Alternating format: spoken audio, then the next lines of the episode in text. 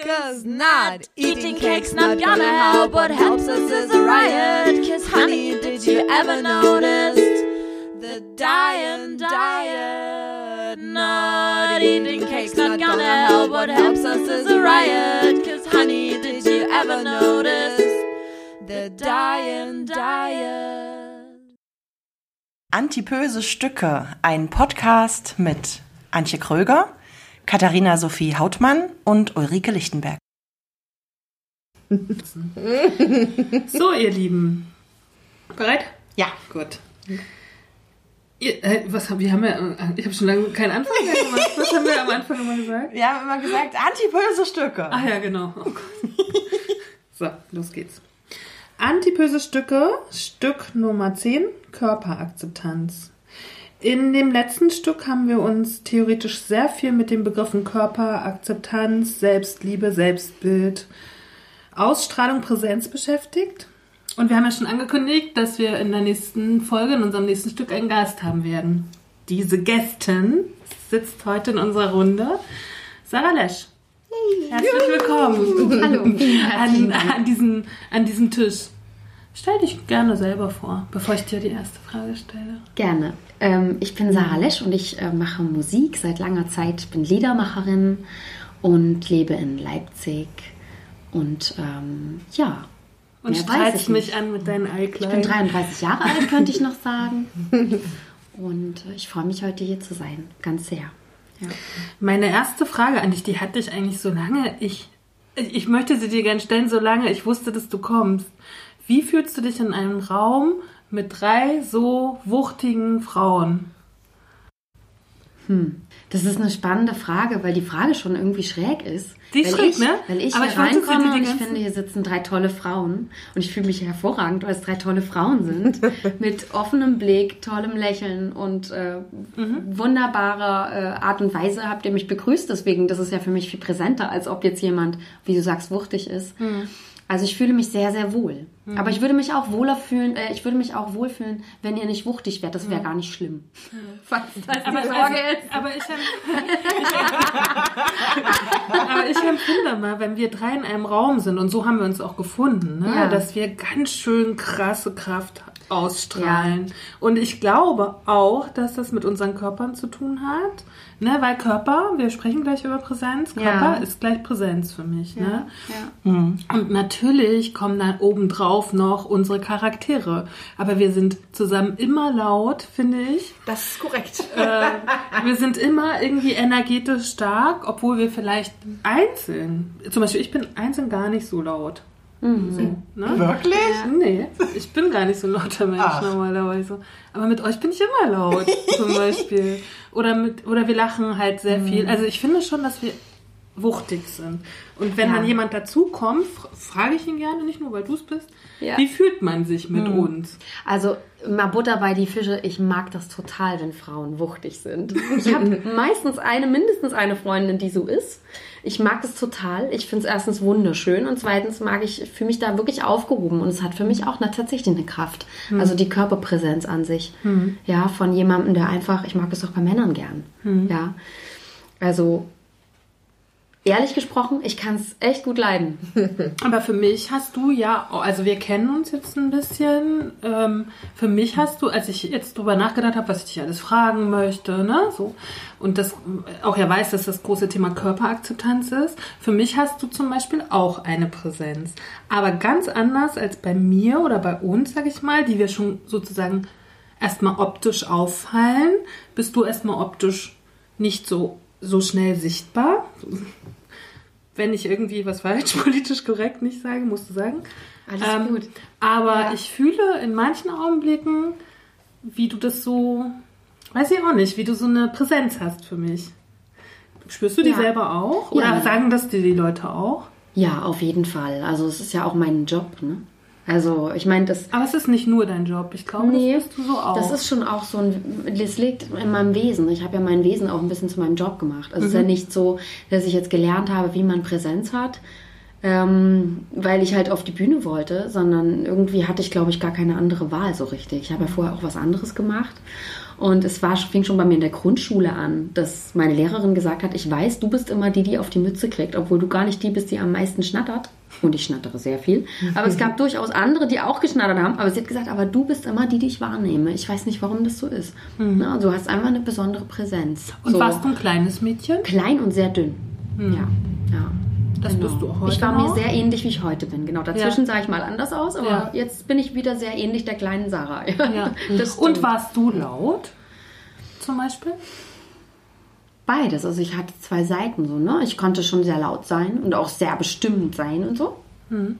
Ähm, aber ich konnte schon auch sehr scheu, scheu sein irgendwie und schüchtern und ängstlich. Ja, ich glaube eh, dass es beides braucht. Ne? Mhm. Also wer keine Angst hat, muss auch nicht lernen, wie Mut geht. Ne? Mhm. Ganz oft sind ja Menschen, die sehr besonders mutig sind, äh, die müssen es einfach sein, weil sie besonders viel Angst haben vor Sachen. Ja, Mhm. Und, nicht leicht ähm. Grundsätzlich, ich würde gerne zwei, in zwei Definitionen mit dir gehen. Und zwar würde ich den Begriff gerne trennen: Körper und Akzeptanz. Was ist der Körper für dich? Im Allgemeinen vielleicht erstmal angefangen und dann auch speziell zu dir. Also der Körper ist erst ist einfach ähm, ein ganz, ganz, ganz wichtiges Geschenk und ein Tool, das dafür da ist, deine Seele durch die Welt zu tragen und an Ort und Stelle zu bringen oder woanders hinzubringen oder ähm, um dich irgendwie auszudrücken, um ja zu kommunizieren mit anderen Menschen, in Verbindung zu gehen und ähm, um dich zu schützen auch irgendwie. Und wenn man Glück hat, dann hält er lange. Ne? Das ist jetzt mal so das, was ich in meinem guten inneren, guten Ich weiß. Und dann gibt es natürlich die andere Seite, die kennt jeder, dass man manchmal gar nicht so gut mit seinem Körper umgeht und sich dafür auch eigentlich ganz schön in den Arsch beißt, weil man denkt, meine Fresse, du musst doch mal irgendwie zu schätzen wissen, was du da eigentlich hast, ne? nämlich einen funktionierenden Körper. So und ähm, Genau, da gibt es eben dann auch die andere Seite. Also was habe ich gelernt, dass mein Körper zu sein hat? Und das ist, bin ich auch, ne? weil das ist, hat mich geprägt einfach in meiner Kindheit. Und ähm, da bin ich sicher nicht alleine. Also sicher kennt ihr das auch. Wir sind alle mit einem bestimmten Bild aufgewachsen. Und ich merke schon, dass so als Frau und Mädchen das nochmal eine andere Nummer war in meiner Generation mit einem Körper. In Anführungsstrichen gesegnet zu sein. Ähm, spätestens äh, in der Puber ab der Pubertät beginnst du zu lernen, was dein Körper noch alles ist. Ne? Und dass es eben auch nicht nur ein Werkzeug ist, um dir furchtbar wehtun zu können, sondern auch äh, etwas, das zu funktionieren hat und in eine Norm zu passen hat. Und etwas, das dafür da ist, um deinen Wert zu bestimmen. Das sind nämlich nochmal wieder die zwei Stränge, die für mich von der Frage ausgehen, was ist ein Körper? Ja. Und das Wort Akzeptanz. Ich habe mir äh, in der letzten Folge Akzeptanz, ne, ich habe mir mal das Verb genommen, wenn ich etwas akzeptiere, das kann natürlich ganz viele verschiedene Facetten haben. Ne? Das kann sein, ich mache das ganz freiwillig. Das kann Druck bedeuten. Das Ja. kann, ich nehme einfach etwas hin. Also in dem Wort akzeptieren stecken so ganz viele Dinge. Ja, das stimmt. Also bei mir schwingt da auch sofort so ein, ja, ähm, Akzeptanz ist was, was irgendwie mit Frieden zu tun hat, also in, irgendwie sich befrieden auch mit einer Sache. Aber Akzeptanz ist auch etwas, das äh, irgendwie auch bedeutet, naja, also so richtig geil finde ich es nicht, aber ich akzeptiere es halt mal. Genau, so, ne? genau. Das hat auch so ein bisschen was Widerborstiges. Es ist nicht gerade so, äh, das sage ich mal, das hat nicht denselben Anklang wie ähm, Körperliebe. Richtig? Ja, Ja. oder Körpergefühl oder oder so. Ja. Mhm. Also es gibt ja, äh, also ja, genau, es hat schon so ja, mehrere Facetten. Ja, und es hat auch was sehr Schmerzhaftes, finde ich, zum Teil. Ich muss vielleicht auch etwas akzeptieren, was ich nicht so gut finde. Ja. Und trotzdem, deswegen haben wir das letzte Stück so na- genannt, äh, empfinde ich Körperakzeptanz als etwas sehr ähm, Wertvolles und auch, würde ich fast sagen, was, was sein muss, weil sonst kann ich nicht überleben. Wenn ich im ständigen Krieg bin mit dem, was mich durchs Leben trägt. Ne? Deswegen haben wir dieses Körperakzeptanz gewählt und wahrscheinlich nicht Körpergefühl oder Körperliebe. Aber Ja. ich finde das auch gut, weil es hat was mit diesem ähm, Teil zu tun, äh, den wir in dem Artikel gelesen haben, dass eben dieses ähm, dieses Liebe und Gefühl, das hat halt, ähm, es ist halt schon wieder, das ist halt auch schon wieder wertend, ne? Und Körperakzeptanz ist für mich neutraler. Also das ist halt einfach, mhm. was du gesagt hast, Sarah, mhm. er, ist, ähm, er ist da und ich arbeite mit ihm. Mhm. Und er ist für mich schon wertvoll, weil ich brauche ihn, aber er definiert mich nicht. Hm. So, ne? Und es ist auch irgendwie machbarer, finde ich. Also Akzeptanz ja. fühlt sich für mich machbarer an als Liebe. Ich mhm. finde, Liebe zum eigenen Körper fühlt sich für jemanden, der das, ja, der da vielleicht Schwierigkeiten hat aus Gründen, ähm, irgendwie an wie so ein Riesenberg. Wie soll ich da mhm. jemals hochkommen? Mhm. Und irgendwie ist es für mich zum Beispiel auch sehr heilsam. Also ich habe natürlich auch über das Wort nachgedacht, als ich mhm. dann wusste, worum es heute mhm. geht. Und habe dann irgendwie so heute gedacht, naja, es geht halt einfach nicht darum, dich, vielleicht, vielleicht wirst du das nie irgendwie so übelst lieben, ja. Das Ding hier, in dem du rumläufst. Vielleicht egal, wie es aussieht, nie. Aber mhm. ähm, vielleicht ist das auch alles, was du kriegen kannst. Also komm klar, Baby. Und manchmal ist auch so ein Ey, komm mal klar. Und äh, ist auch ein gutes Gefühl, finde ich. Es erdet einen so, sich zu sagen, das ist, was du kriegen kannst. Mehr kriegst du nicht. Aber das ist gut, was du gekriegt hast. Das mhm. ist nicht das Schlechteste. Vielleicht konzentrierst du dich irgendwie einfach woanders drauf. also, wisst ihr, was ich meine? Ja, ja. Weil das ist ja eh vergänglich. Also ich kann meinen Körper lieben, aber übermorgen sieht er vielleicht anders aus. Also ich meine, ich habe mit 18 ein Kind bekommen. Das war für mich, glaube ich, schon auch ein einschneidendes Erlebnis, weil ich eine, ja, so ein Teenager-Mädchen, die irgendwie zufällig auch ziemlich dem Ideal entsprochen. Also ich war so schlank, ich war sehr sportlich. Ich hatte natürlich meine Schwierigkeiten irgendwie so, hat jeder in dem Alter. Aber ähm, ich habe mich schon auch sehr darüber definiert, dass ich irgendwie tanzen kann und dass ich auf, ne, so dass ich irgendwie ganz gut aussehe und so. Und dann bin ich schwanger geworden. Plötzlich war alles ganz anders und da war so ein Lebewesen drin und ich habe das überhaupt nicht. Ähm, also ich äh, realisiere das jetzt erst mit 33, wie krass das damals für mich war und wie mich das aus meiner Mitte gerissen hat, weil ich mich so sehr darauf verlassen habe, wie wie sehr mich das schützt, dass ich irgendwie gut aussehe. Wisst ihr, was ich meine? Ja, ich kann es mir vorstellen, ja. Und wie hat sich dein ja. Körper für dich verändert? Was war die größte Veränderung, die aber auch vielleicht problematisch war durch die Schwangerschaft? Also, das na, es gab so viele Veränderungen, aber körperlich fand ich zum Beispiel, man bekommt ja, also ich bekam relativ schnell solche Dehnungsstreifen zum Beispiel durch das Zunehmen. Die fand ich nicht schlimm und finde sie heute noch überhaupt gar nicht schlimm. Das ist total komisch. Also ich habe da, ich denke immer so, nee, das ist doch total weiblich und schön. Das sind meine Frauennarben. Das ist mhm. was, ich habe damit ein Kind in die Welt getragen, ja da ist jetzt ein Riss drin, natürlich, ist doch cool auch irgendwie. Mhm. Und das, was mich aber sehr viel Kraft gekostet hat, war dieses, dieses Zunehmen und nicht mehr in meine Sachen passen und mich vor allem auch nicht mehr bewegen können, wie ich das gerne will. Also ich hatte sehr viel Kraft, sehr viel Muskeln und dann durfte ich das aber nicht, weil ich auch so, so ein bisschen so eine Problemschwangerschaft hatte. Also ich musste viel liegen, durfte nicht so viel ähm, Sport mehr machen dann. Und das war für mich echt schlimm. Also das hat mich einfach so aus meinem Körpergefühl auch gebracht, so keinen Sport machen zu können und eben nicht in der Kraft zu sein. Und da die Frage, konntest du den hochschwangeren Körper kurz vor der Geburt noch akzeptieren? Oder war das dann, hast du das irgendwie getrennt? Mm, Inwiefern getrennt? Also Na, wie manche trennen, trennen, glaube ich, dann in der Schwangerschaft. Also das habe ich schon häufiger gehört, dass die sich dann trennen von diesem Körper und das dann auch gar nicht mehr beobachten, ne? weil das so, ich meine, manche nehmen 20, 30 Kilo zu, das ist so utopisch für die, sich das vorzustellen. Mhm. Ne, und trennen sich dann irgendwie mental davon. Ja, sagen, vielleicht ist das auch ein bisschen passiert, ne? weil man ja dann auch weiß, es geht jetzt wieder vorbei und das ist ja nicht für immer so. Ist aber auch gut so, also ist ja auch völlig okay. Mhm. Weil ich meine, das ist ja eine besondere Zeit und man ist ja auch völlig bekloppt im Kopf von den Hormonen. Mhm. Und ich will einfach wirklich mal sagen, ich habe auch meinen Körper in der Schwangerschaft sehr lieb gehabt, auch so rund und ich mochte das eigentlich ganz gerne. Ja, also ich fand es eigentlich schön. Es hat sich schön angefühlt und irgendwie war es auch richtig so. Mhm das war auch richtig so, dass man irgendwie Und ich habe das auch genossen, dass man so essen kann, was man will und das irgendwie jetzt auch gerade scheißegal ist, wie man aussieht. Ne? Dass man so ein bisschen Freischein auch hat. Das ist auch schön gewesen. Mhm. Ja, und da gab es auf jeden Fall einen Teil in mir, der es auch genossen hat. Aber ich war einfach sehr jung, ja. Mhm. Und dann kommt es ja auch sehr darauf an, wie, wie geht zum Beispiel der Mann, mit dem ich zusammen bin, oder der Partner oder die Partnerin damit um, mit meinem Körper. Also das finde ich zum Beispiel auch wichtig. Wenn dir jemand dann spiegelt, dass es jetzt nicht okay ist, dann macht es schon auch viel mit einem. Also ich habe, und für meinen Partner damals war das schwer, weil der einfach noch, auch noch sehr jung war. Und ich glaube, für den war das gar nicht so, dass der jetzt dachte, oh nee, meine Freundin nimmt jetzt zu. Also ich glaube nicht, dass das für den problematisch war, dass ich zugenommen habe. Ich glaube eher, dass es für ihn einfach ähm, die, dieses, dieses Präsent zu sehen, da ist jetzt ein Kind und das wird, werde ich bald versorgen müssen und da ganz große Angst davor zu haben. Weil man einfach denkt, man kann das vielleicht nicht schaffen.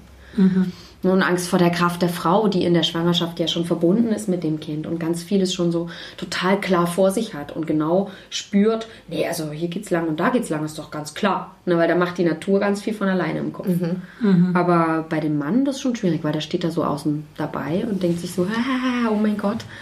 Warst du, da, warst du damals schon eine Frau oder eher noch ein Mädchen? Ich würde sagen, ich Oder war schon ziemlich erwachsen irgendwie. Okay. Mhm.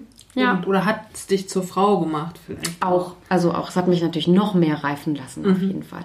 Ich würde sagen, nach außen war ich schon sehr früh so eine Frau und ich habe auch immer so die Rückmeldung bekommen, so, du wirkst schon so erwachsen und so. Also ich war so das typische Opfer eines wahnsinnig krass sexistischen Umfelds. Also so dieses, diese typischen Mädchen und Frauen, die ganz jung sind und dann immer so von älteren Männern so gespiegelt, oh, du wirkst aber schon so wahnsinnig reif, bla bla. Und in Wirklichkeit ist es aber so, dass man natürlich innerlich noch irgendwo eine Fragilität hat. Also man ist einfach noch sehr fragil. Das heißt nicht, dass man nicht schon reif ist, kognitiv. Aber man ist noch leicht kaputt zu machen in seiner Entwicklung, ja. Und das Ja. ist einfach, das unterschätzen dann alle und behandeln einen dann so, als wäre man schon so eine Frau irgendwie. Ne? Und man gerät halt einfach nur früher in die Scheiße rein, als man eigentlich bereit dafür ist. Das ist eigentlich alles. Aber was heißt denn, ich bin eine Frau in unserer Gesellschaft? Aber welche Rolle hat sozusagen deine Größe da gespielt?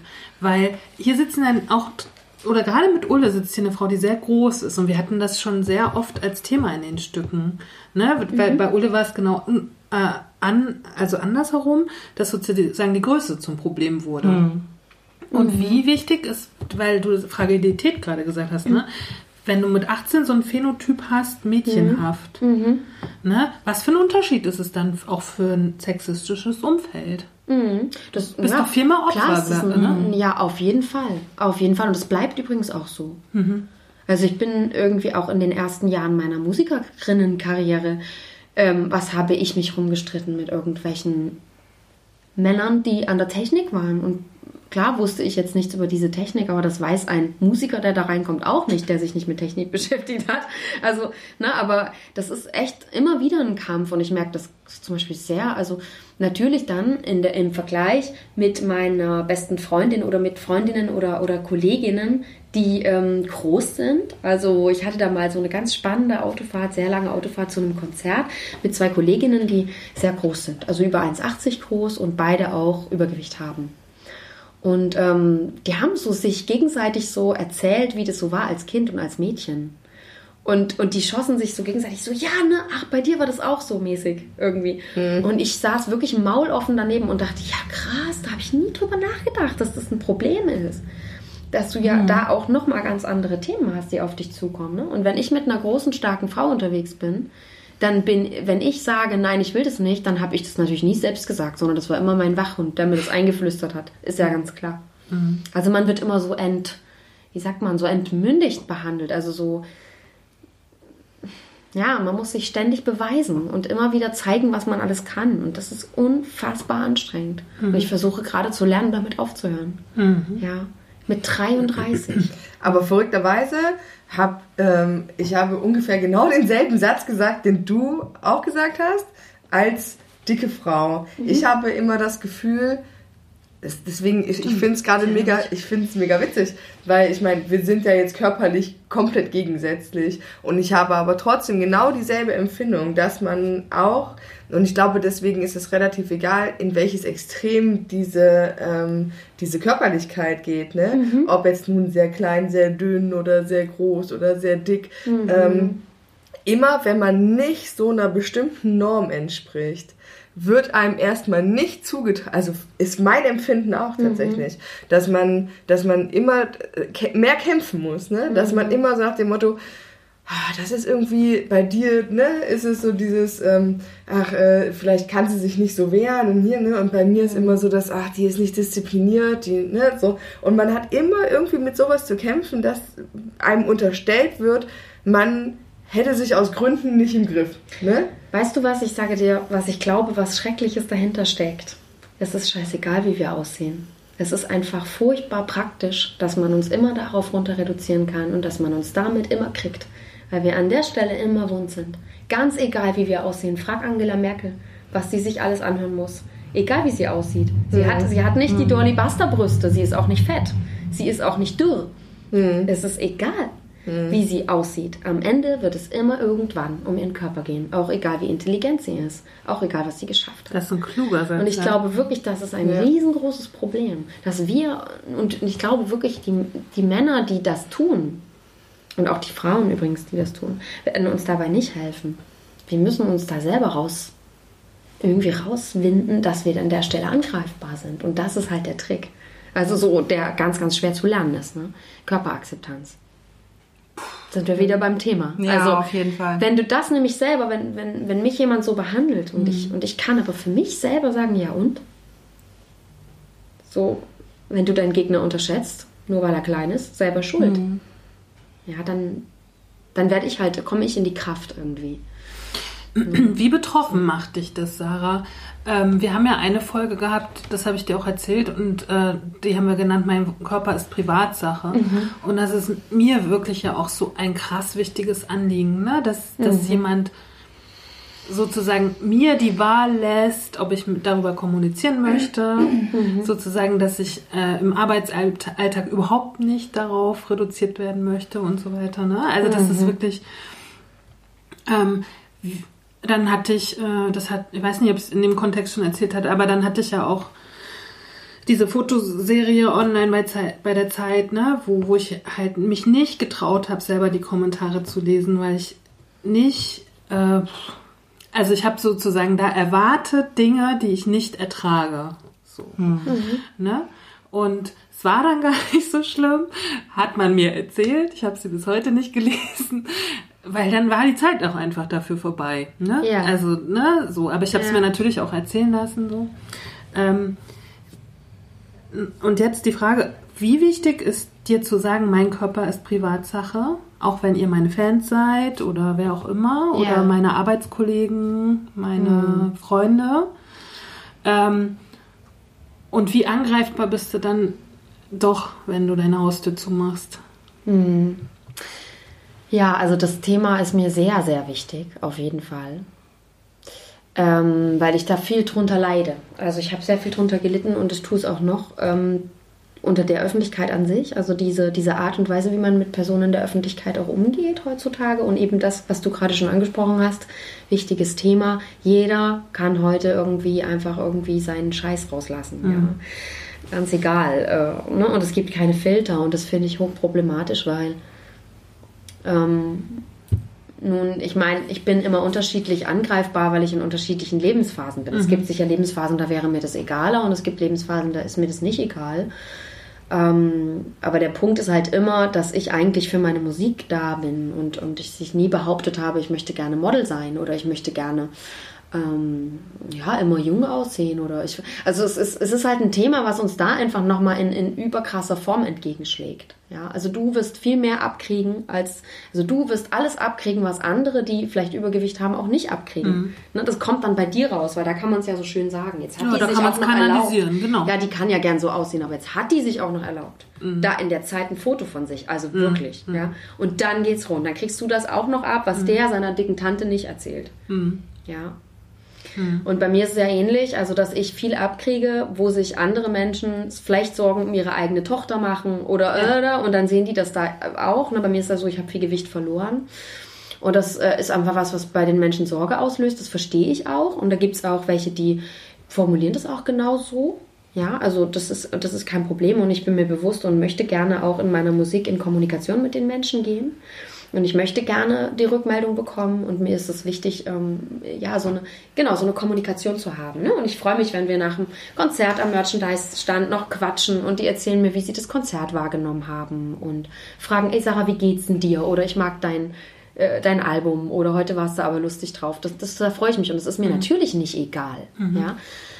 Und da ist dann das Problem, wo macht man halt die Grenze? Weil auch im Social Media ist es mir nicht egal. Ich habe da schon auch Bock drauf, mit den Leuten zu kommunizieren. Aber ich habe das mittlerweile völlig von mir abgeschirmt. Also insofern, dass ich keine Kommentare lese. Das habe ich von meinem guten Kollegen Hans Söllner gelernt, der zu mir gesagt hat, ich lese den Scheiß gar nicht. Ja. Und dann habe ich gedacht, ach krass, das muss man ja gar nicht alles lesen. Okay, das ist voll der gute Gedanke.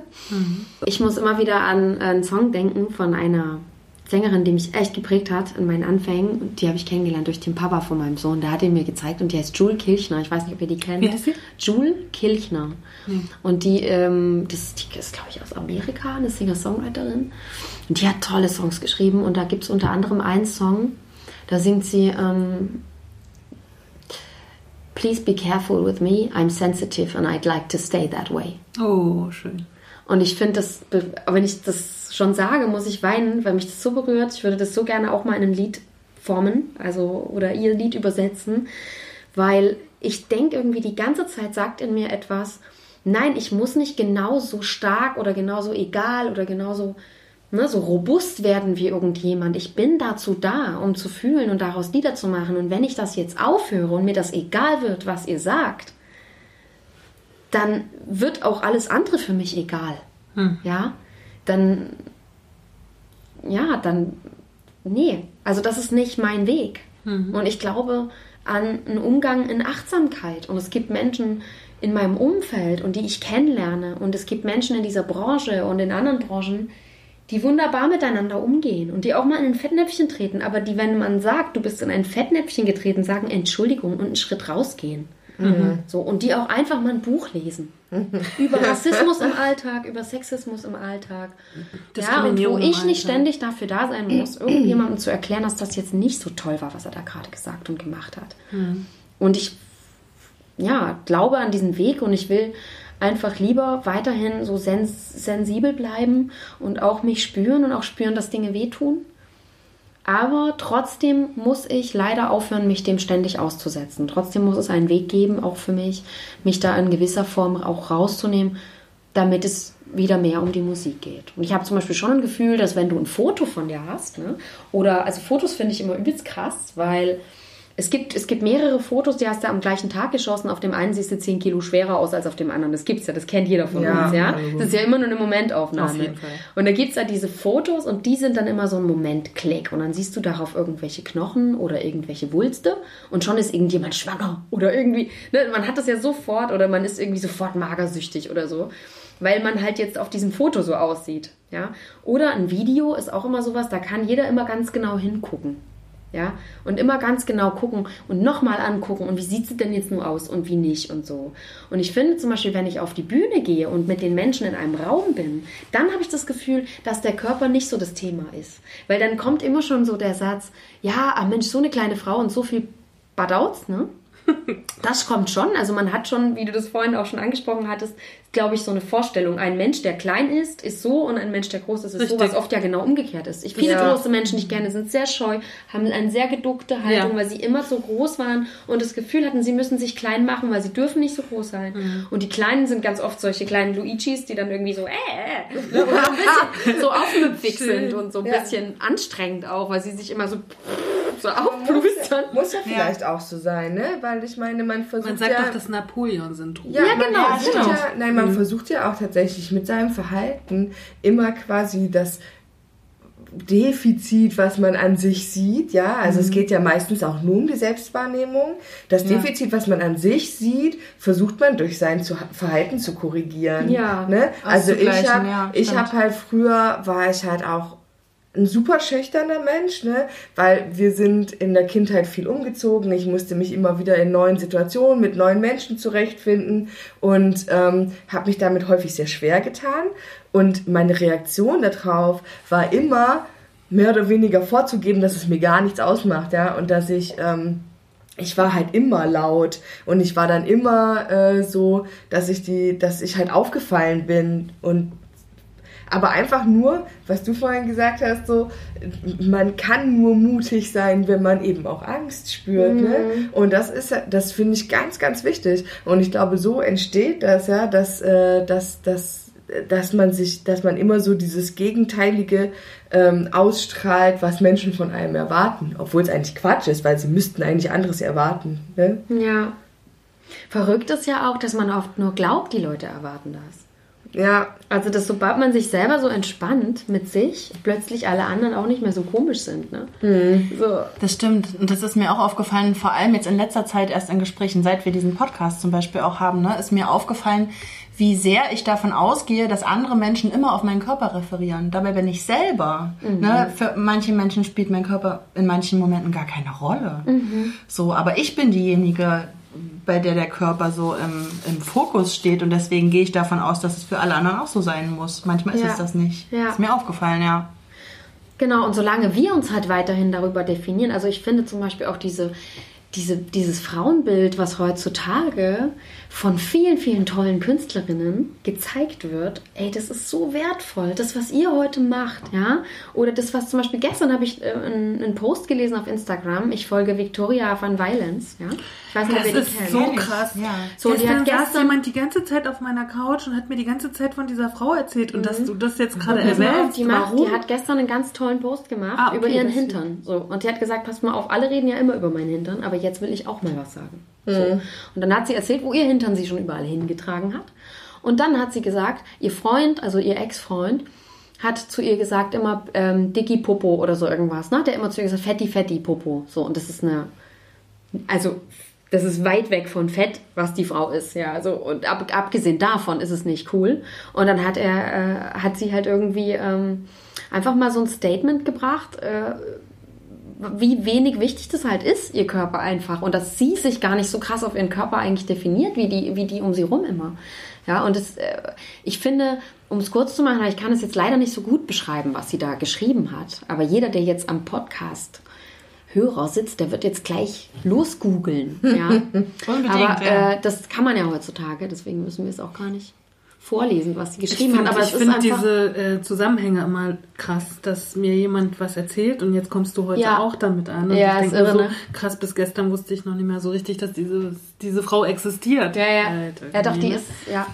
Genau, und ich finde das einfach total ähm, toll, dass man einfach äh, sieht oder auch so, allein schon solche Zeichnungen auf solchen, es gibt in Leipzig eine tolle Künstlerin, die heißt Slinga. Ich liebe Oh, die. ich liebe sie auch die sehr. ist so toll und Ja. die, und die malt halt diese, ich habe ein T-Shirt von ihr, da sitzt Ja. so eine Frau auf einer Katze und die Frau hat total stopplige Beine und ist, äh, äh, genau, und die sitzt auf dieser Kasse und reitet diese Katze und da steht halt My Pussy, My Rules und die, die Slinger malt zum Beispiel nur Frauen, die so, ja, die sehen alle ganz unterschiedlich aus. Also die malt keine immer nur gleichen Menschen, die malt auch keine immer nur gleichen Jungs, ja. Und, ähm, und allein sowas dann zu sehen und sich einfach, äh, das, dass man auch so diese, diese eigene Wahrnehmung dafür verändert, ja. Und, und übrigens fanden wir vorhin alle, das fand ich so lustig, äh, die Frau mit den kurzen Haaren toll und alle haben wir lange Haare. Und ich weiß nicht, ob ihr das auch kennt, aber mir geht das ganz oft so. Ich finde bei Frauen ganz viele Sachen toll, die ich mir selber nicht traue. Kurze Haare, keine Schminke und richtig dolle Rundungen finde ich wunder wunderschön. Ich, also wenn ich mit einer Frau zusammen wäre, dann würde ich das alles total feiern. Aber ich, ich bei mir selber setze irgendwie so komplett andere Maßstäbe manchmal. Warum ist das so? Übrigens, bevor Frage, du, bevor ja. du das vielleicht auch- versuchst zu beantworten, Ja. möchte ich noch was dazwischen schieben. Ja. Mhm. Als ich dich kennenlernte, also bez- oder anders, als ich von dir erfuhr Mhm. letztes Jahr, hab, musste ich leider erstmal dich googeln, Mhm. weil ich dich nicht kannte. Und das erste, was Google mir vorschlug, war Sarah Lesch geschminkt. Hä? Ja, wirklich. Also wahrscheinlich so Teenies wollten wissen wollten, wie ich mich Ja, anscheinend. Das kann schon sein. und dann habe ich gedacht, warum ist denn das jetzt hier wichtig? Also habe ich Ja. halt nicht verstanden, Ja. weißt du? So. Ja. Und es ist krass, dass du das jetzt gerade sagst. Aber wisst ihr was? Das ist echt krass, weil ich habe lang gedacht, ich bin, ich bin nicht so cool wie die anderen Mädels, die das alle so können. so sich nicht zu schminken und so, so voll natürlich schön zu sein und so. Und ich bin immer so das dumme Kind am Rand, was immer den Lidstrich braucht, um sich wohlzufühlen, auch im Campingurlaub. Und irgendwann mal hat meine beste Freundin Anna mich angerufen und gesagt, ey, weißt du was, jetzt hörst du mal auf mit der Scheiße. Du bist halt so und du siehst schon immer so aus und ich kenne dich gar nicht anders. Und wenn du dich jetzt so magst, dann mag dich so und dann ist es eben so.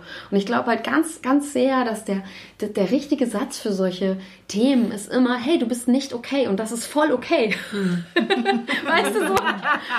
Sehr Wir sind alle irgendwie nicht okay. Den Wir anderen haben alle Freaks eine geht's auch so. halt, auf jeden Fall. Ja, und- auf jeden Fall. Und aber warum ist das so? Das ist eine gute Frage. Ich habe zum Beispiel auch als Kind oder als Mädchen oft gehört, oh, Mensch, du isst aber viel. Das ist so ein Thema, was man witzigerweise als kleine, schlanke Frau sehr oft hört, was meine äh, Freundinnen, die übergewichtig sind, alle nie hören. Es passieren tausend Situationen, in denen wir zusammen essen gehen. Und die Kellner fühlen sich berufen, mir zu sagen, dass ich zu viel bestelle. Das ist wirklich ein Witz, ja. Krass. Wenn ich aber zu wenig bestelle, sagen sie, es ist aber wenig. Und bei meinen Freundinnen, die Übergewicht haben, da wird nie ein Ton gesagt. Also keiner kommt auf die Idee zu sagen, lass doch mal die Pommes weg. Wäre ja auch völlig bescheuert, das zu sagen. Aber abgesehen davon ist es schon spannend. Und Ja. ich habe als Kind auch oft gehört, naja, du bist schon ein hübsches Mädchen, schade, dass du so einen dicken Arsch hast und so. Ja. Und ich weiß noch, es Oh. gab eine Situation in meiner ähm, Schulzeit, ähm, da war ich wirklich noch sehr klein, also da war ich, da war ich äh, in der vierten Klasse oder so und es gab einen Jungen in meiner Klasse, den fand ich eigentlich total nett. Wir waren eigentlich so Freunde so ein bisschen auch, weil wir zusammen im Hort waren. Ich sage jetzt nicht seinen Namen, weil ich glaube, da schämt er sich bestimmt jetzt ganz sehr. Neulich habe ich ihn in der Kneipe getroffen, da war der so nett zu mir. Und ich, so, oh Mensch. Und ich glaube, dem war das gar nicht so bewusst. Ne? Und er hat ja auch nicht das ausgelöst, sondern also er war ja nur, nur so ein kleiner Trigger an, an, an dem Puls der, äh, des schlechten Selbstwertgefühls. Aber er hat, ähm, ich hatte so einen neuen Body geschenkt gekriegt und da war irgendwie, glaube ich, Ariel vorne drauf oder so. Und der war so rot und ich hatte so drunter so eine fürchterliche Leggings. Das waren halt die 80er und 90er großartig. halt, ne? So, und ich, wir sollten einen Kreis machen, die Mädels innen und die Jungs außen. Und die Jungs reichten nicht außen rum, weil wir so wenig Jungs in der Klasse hatten. Und ich war so ein bisschen überdreht und meinte so, oh, das reicht ja gar nicht drumrum, weil, ähm, wollte sagen, weil die viel weniger sind. Und er meinte so, ja, weil dein Arsch so fett ist. Ja, und seitdem glaube ich, dass mein Arsch fett ist. Nein. Doch. Ach, krass. Und es ist verrückt, weil er hat es ja nicht, er hatte nicht die Schuld daran, sondern es ist, gehört ja ganz, ganz viel dazu, auch was hat bei ihm dieses Bild gemacht. Ja. Natürlich. Welches Bild hat er? Äh, und das ist einfach auch, was ich jetzt an meinem Sohn auch zum Beispiel ganz sehr sehe, der in der Pubertät ist und wir, wir reden zum Glück ganz offen, das ist echt schön. Ich würde jetzt gerne auf Holz klopfen, aber dann äh, ruckelt das Mikrofon. ähm, und er, er, ja, wir sprechen auch viel darüber und er erzählt mir auch natürlich so ein bisschen, wie das sich so anfühlt in seiner Klasse mit den Mädchen und auch mit den Jungs und wie die so ticken. Und eben, ich, ich muss echt sagen, also ich glaube, das ist schon auch schwierig für beide Parteien, weil ich glaube, dass viele Jungs auch ein verschrobenes Bild davon haben, wie ein Mädchen auszusehen hat. Also, oder die Mädchen auch teilweise denken, sie müssen irgendwie sein und die Jungs denken, ja, was haben sie denn jetzt? Finde ich aber gar nicht irgendwie oder so, ne? Ich kann dir dazu eine schöne Geschichte erzählen, Sarah. Ich, wir haben, also meine Schwester und ich haben ja einen kleinen Bruder, der 13, also von mir 13 Jahre und von meiner Schwester 11 Jahre entfernt ist. Und wir haben ihn ja mit aufgezogen und wir waren ja auch dicke Mädchen schon, ne? So. Und ähm, irgendwann äh, war unser Bruder dann, weiß ich nicht, in der sechsten, siebten Klasse und dann ging das so los mit Mädchen. Und dann hatten wir so ein Gespräch und dann sagte er, ist doch ganz egal, wie das Mädchen aussieht. Wenn das dick ist, ich habe zwei so geile dicke Schwestern. so, das eine. Oh, und auch wenn es eine schön. Brille aufhat, das ist nicht schlimm. Oh Gott. So. Und oh, ich weiß noch damals. Ich habe zwei geile, dicke Schwestern. Und das ist, also wahrscheinlich hat das nur so ähnlich gesagt, ne? Er war ja, Ja. noch klein, ne? Aber so kam das bei mir an und ich weiß noch, dass mich dieser Moment so stolz gemacht hat. Das war noch, da war ich in den 20ern wahrscheinlich, da habe ich selbst noch so gestruggelt, das haben wir ja in einem Stück besprochen, ne? Zwischen 20 und 30 habe ich noch so ges- gestruggelt. Aber ich erinnere mich an diesen Moment, dass ich so stolz war, dass der das für sich so angenommen hat. Weil das war seine Lebensrealität. Er ist aufgewachsen mit zwei Schwestern, die eben dick waren, sind, wie auch immer. Ne, und für ihn ist das Lebensrealität gewesen. Er kannte das gar nicht anders.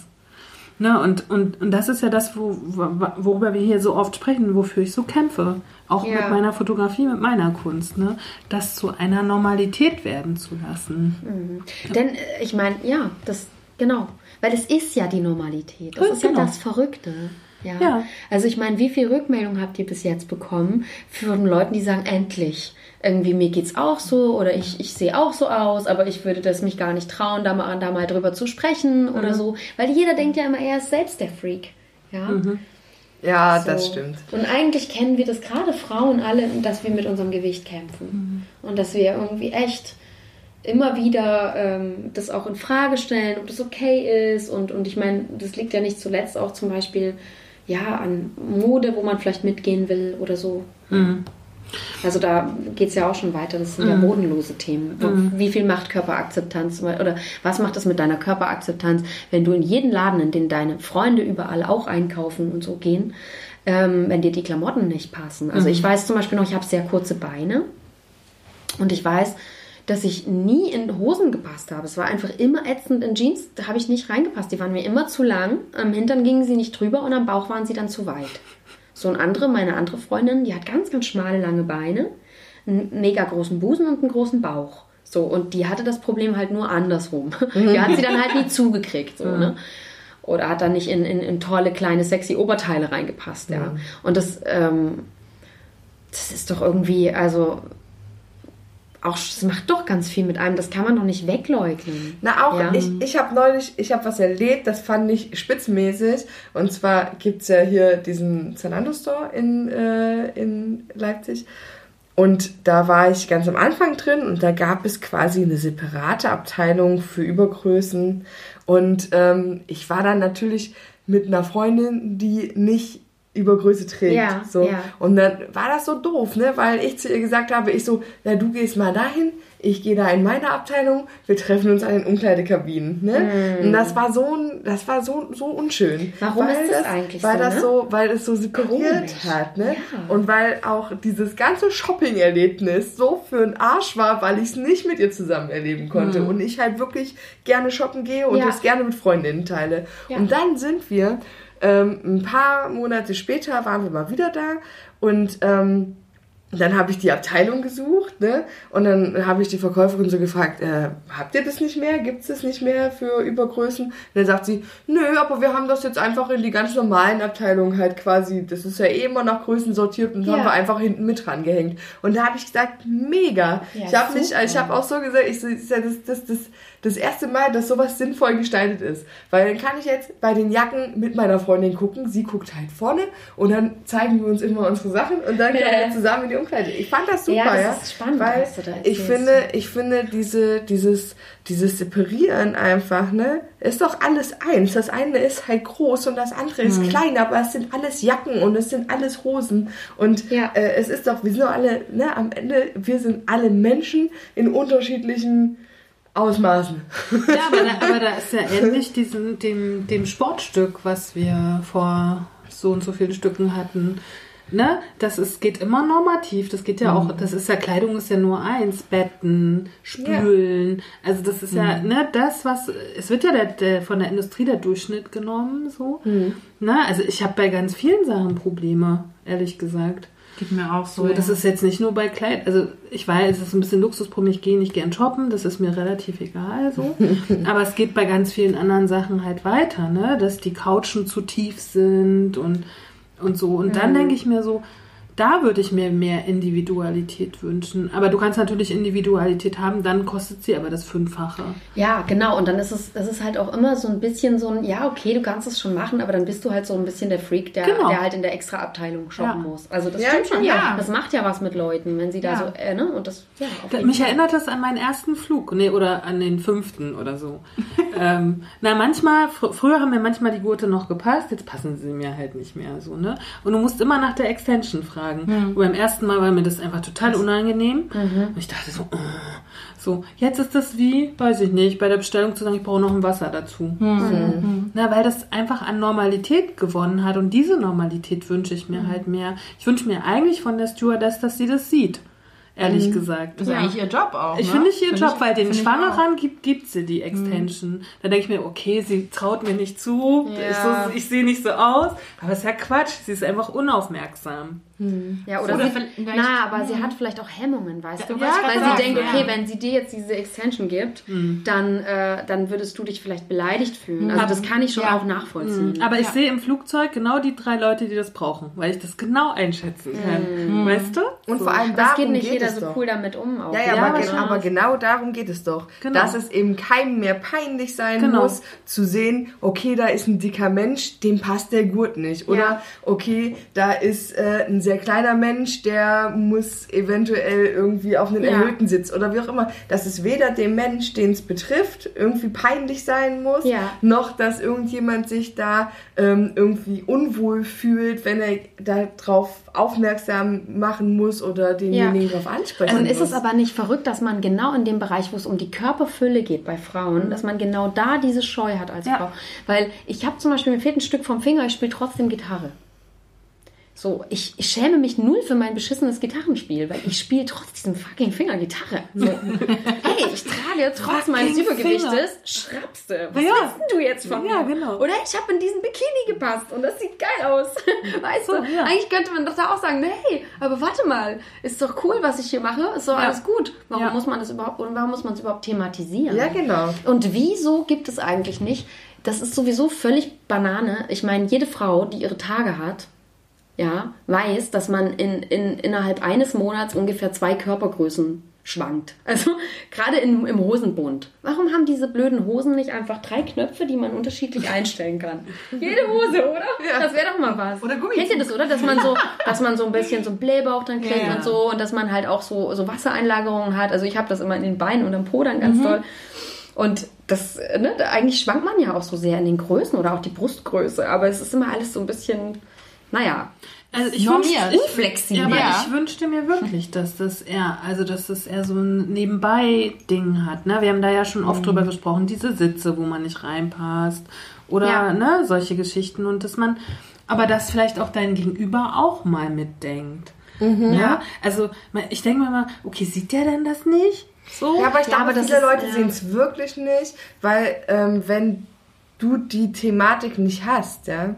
Also ich habe das, ähm, wenn ich jetzt zum Beispiel bei einer Sitzung bin, bei uns in der Zentrale und wir haben da ähm, Schulungen oder was auch immer, gibt es zwei Sorten Stühle, die mitlehnen und die ohne lehnen.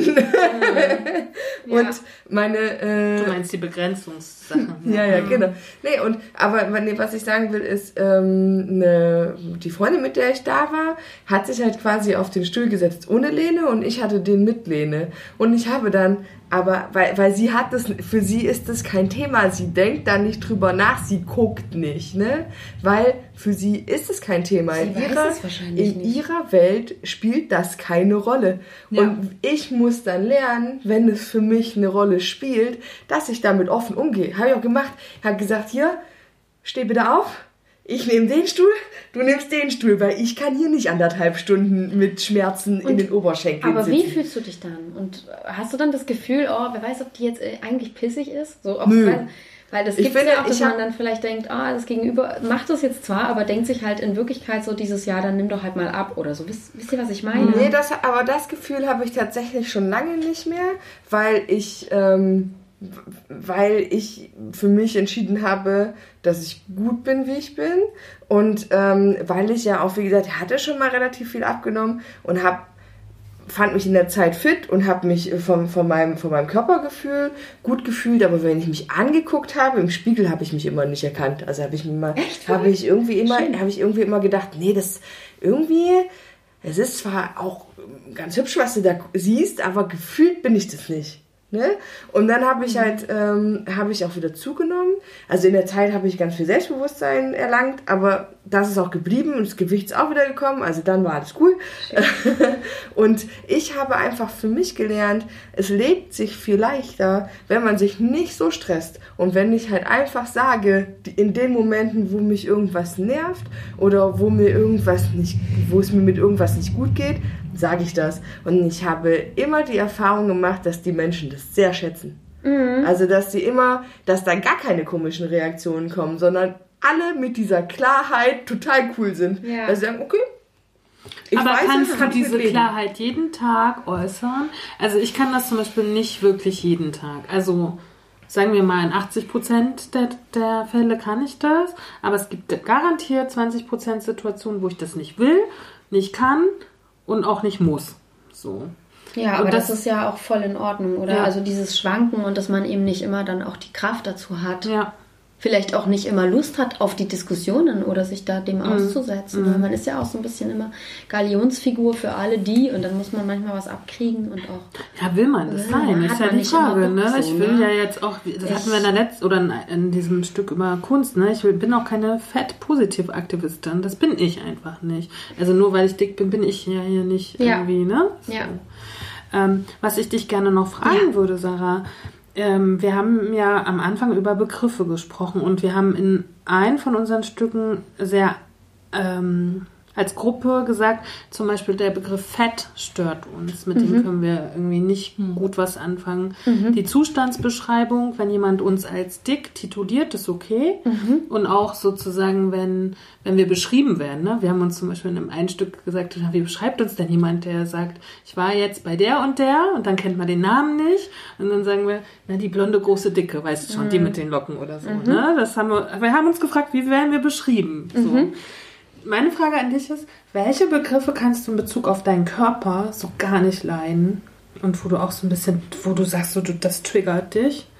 So, vielleicht? Vielleicht gibt es ja auch Oh, nicht. das ist total kontextabhängig. Also ich kann sehr gut über mich lachen und ich kann sehr gut manchmal auch einen Witz annehmen oder so. Aber es gibt schon Begriffe, klar, also die, die mag ich nicht. Das finde ich einfach schlimm. Aber es kommt, wie gesagt, es kommt immer auf den Kontext an und auch auf meinen Zustand. Und wer sagt das? Wer und in welchem Kontext, ja. Das Aber wie ist, gesagt, also Fett und fette Kuh, äh, ja. das sind wirklich Aber Dinge. fette Kuh ist ja auch eine echt ab, also absichtliche Beleidigung. Ich meine, wenn jetzt jemand zum Beispiel zu mir sagt, ähm, also äh, ja, weiß ich nicht, mir fällt jetzt gerade kein Beispiel ein. Na, mein Opa zum Beispiel, wenn der zu mir sagt, na, wenn du nicht so dürre wärst, dann würdest du auch nicht so frieren, zum Beispiel. Da kann ich total mit dem drüber lachen. könnt, ja, könnte ich auch. Ne? Ja. So. Oder wenn das im anderen Kontext käme, wenn du dick bist oder so, ne? Ja, aber das ist ja auch mein Opa und der ist auch irgendwie, also den muss ich auch nicht mehr erziehen oder so. Der sagt halt Sachen und der sagt dir halt so, wie die sind. Aber ich finde manchmal auch, ich kann zum Beispiel auch mich unfassbar darüber aufregen, wenn Leute, also wir hatten das neulich gerade in Bezug auf Übergewicht oder beziehungsweise was heißt Übergewicht, aber weibliche Figur.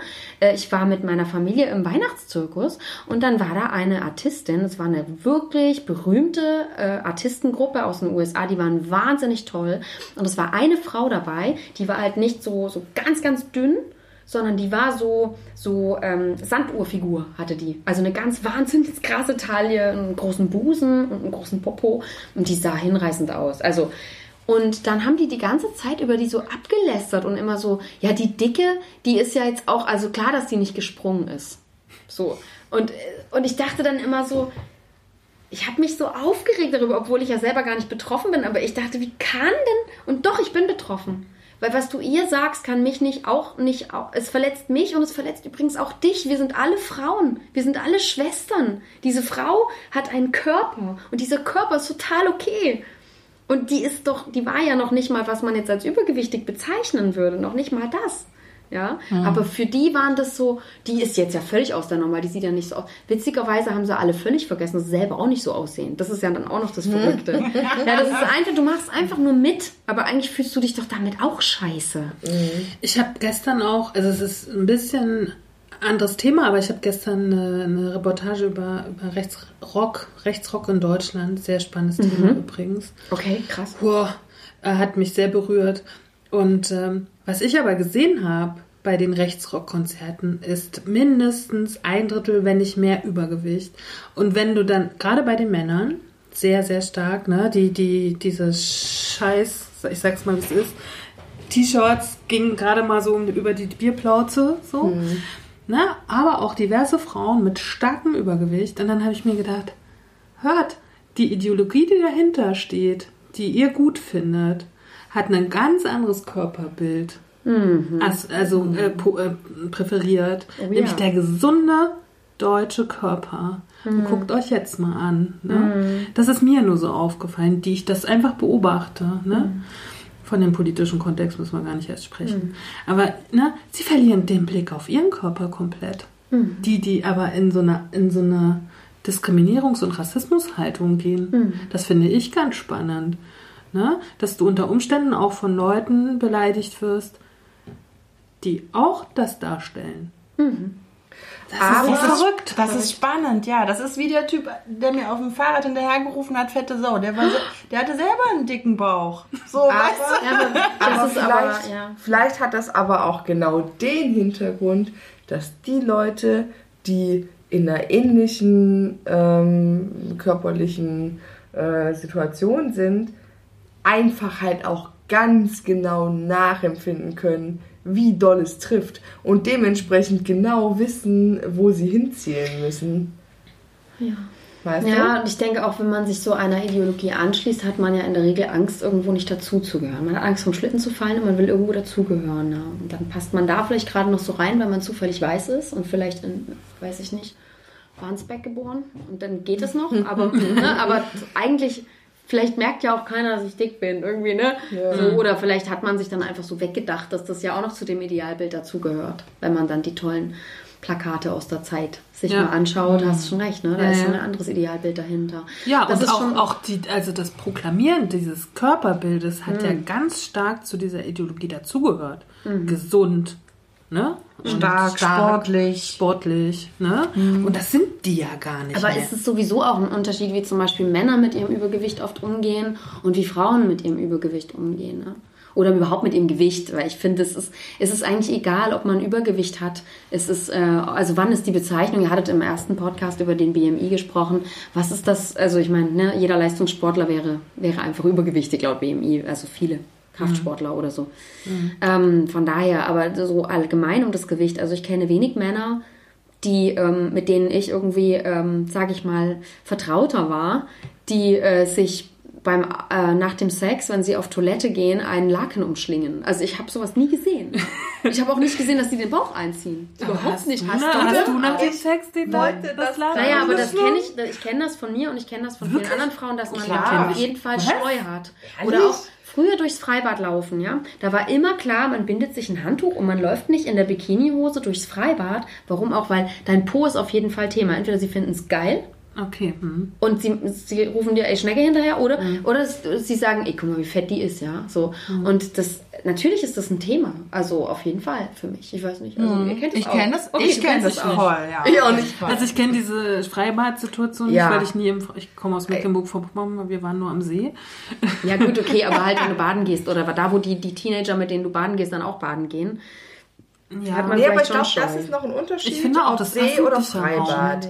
Also das auf jeden Fall auch. Ja, weil, weil See ist irgendwie ungezwungener und Freibad hat schon dieses äh, zur, den. Zuschaustellcharakter. Ähm, ich finde aber tatsächlich auch solche Geschichten, dass ich mich nach dem Sex irgendwie ge das Gefühl gehabt hätte, ich müsste mich bedecken, das mir völlig, also das war auch, ich meine, ich war nicht immer so cool mit meinem Körper, aber selbst in den Momenten, wo ich mich echt eigentlich nicht so, wenn ich es geschafft habe, mit jemandem ins Bett zu gehen, habe ich es auch geschafft. Völlig, völlig logisch eigentlich, Ja. ne? Und ich habe damals da diese Nicole Jäger entdeckt, die, die so ein großartiges Buch. Ich liebe dieses Buch. Ich habe so lachen müssen. Ich weiß noch heute, ich bin durch Plagwitz gejoggt und ich hatte sie als Hörbuch drauf. Und ich bin so gerannt und dann sagt sie so, naja, weißt du, und dann immer dieses Laken umschlingen, wenn ich aufstehe. Was für ein Bullshit. Der war mit mir in der Kiste. Und Genau. auch wenn der mich in der Disco anschwapp, anlabert, der hat gesehen, dass ich fett bin. Also sie sagt über sich fett, ja. Ja, das- so, der hat gesehen, dass ich, wie ich aussehe. Der weiß das doch. Das, das machen auch irgendwie diese, diese Kleidchen, die ich anhab, dann doch nicht weg. Also das, das Ja. sieht man doch irgendwie, ne? Und das ist doch irgendwie echt bescheuert. Ich musste so lachen und ich dachte, ey, mein Leben lang, weißt du, habe ich so gedacht, oh Gott, wenn ich jetzt zum Klo laufe und der sieht jetzt, wie mein Hintern aussieht, ne?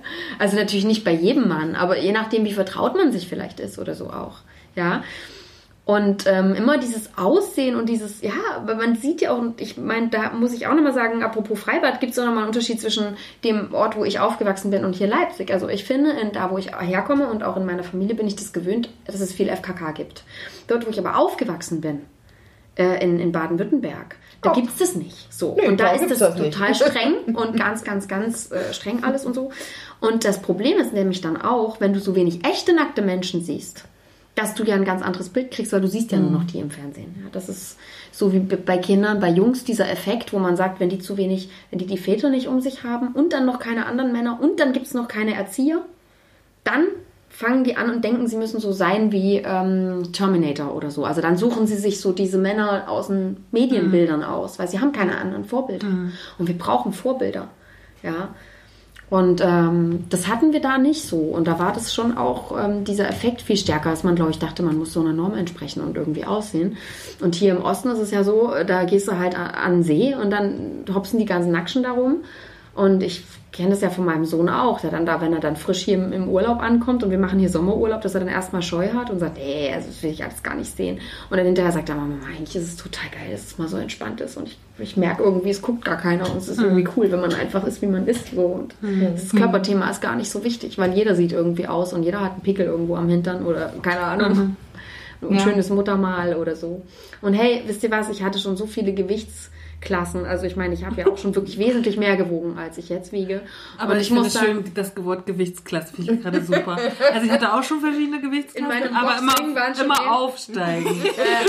Und ich habe, ich muss echt sagen, in keiner habe ich mich mehr lieb gehabt als in irgendeiner anderen. Also es gibt nicht dieses und, und, und man denkt so oft, oh jetzt, wenn ich dieses Gewicht aber noch Ja. mal hätte, dann, dann würde ich mich glücklich fühlen. Und ich glaube, der krasseste Moment in meinem Leben war, als ich dieses Gewicht hatte und plötzlich gemerkt habe, ich fühle mich nicht glücklicher und ich habe mich auch nicht mehr lieb. Und es gibt genau wie in jeder anderen Gewichtsklasse die drei Tage in der Woche, wo du denkst, "Äh", und die drei Tage, wo du denkst, oh, ja, doch. Und den einen Tag, wo du denkst, ach, scheiß drauf, es war einfach geil heute, oder? So, ihr? ja. so, das ist einfach immer gleich irgendwie. Es hat, hat gar nichts damit zu tun. Also, das habe ich echt irgendwie festgestellt. So.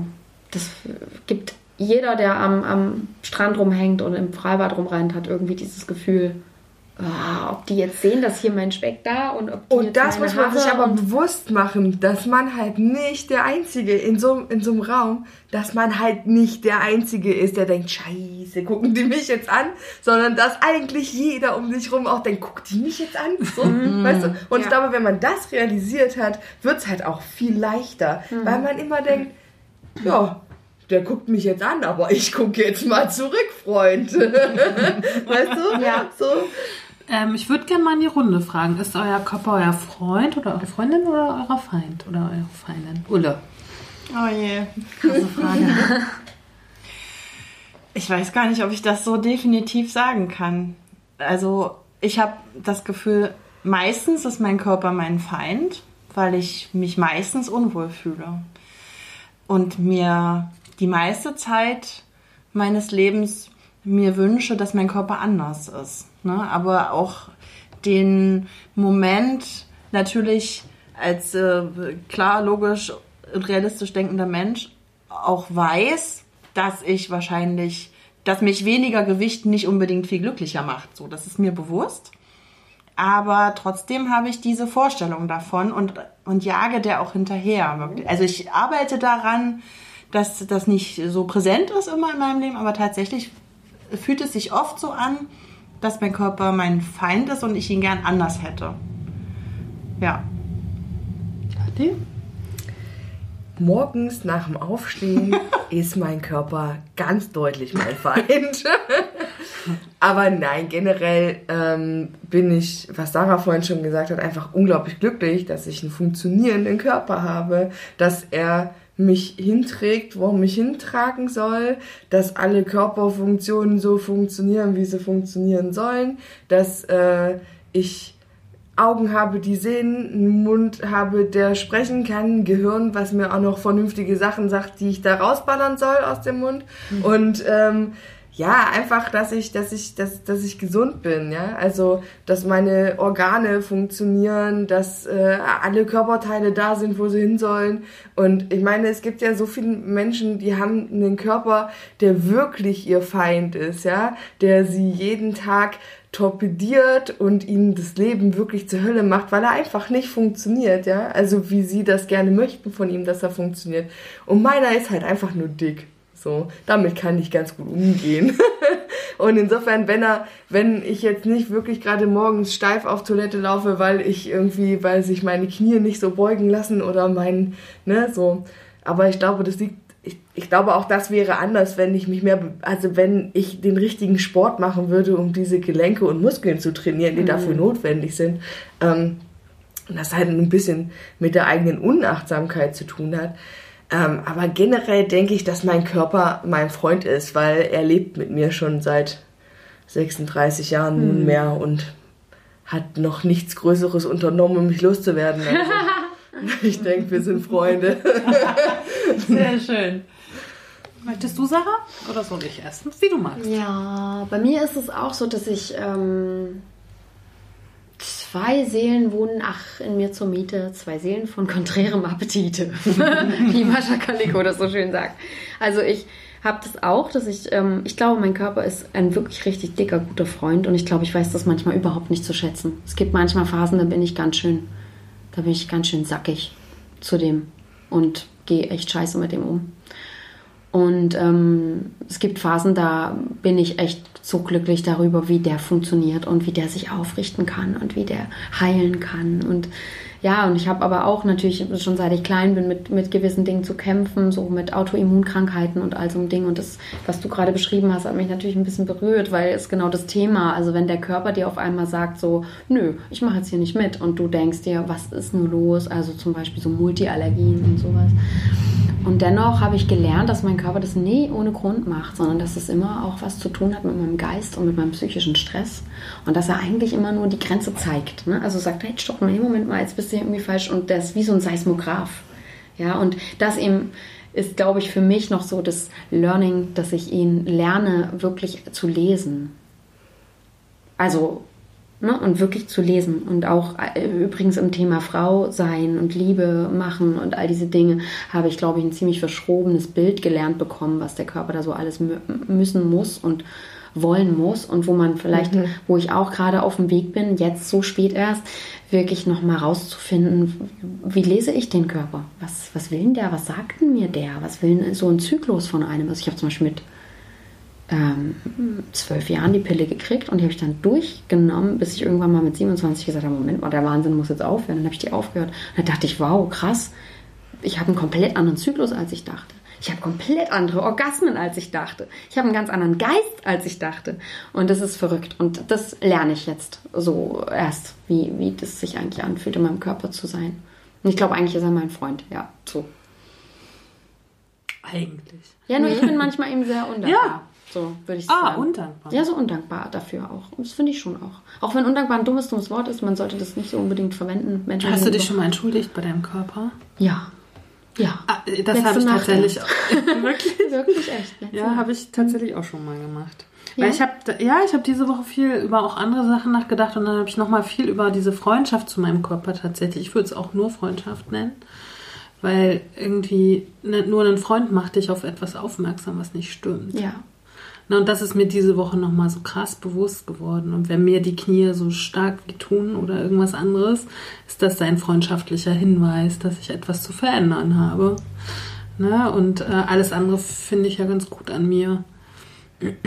ja, und aber wir hatten ja so ein tolles Sportstück irgendwie und äh, vielleicht vielleicht in meinem Geist ist es schon angekommen, vielleicht hat mein Körper Lust, da mal reinzugehen.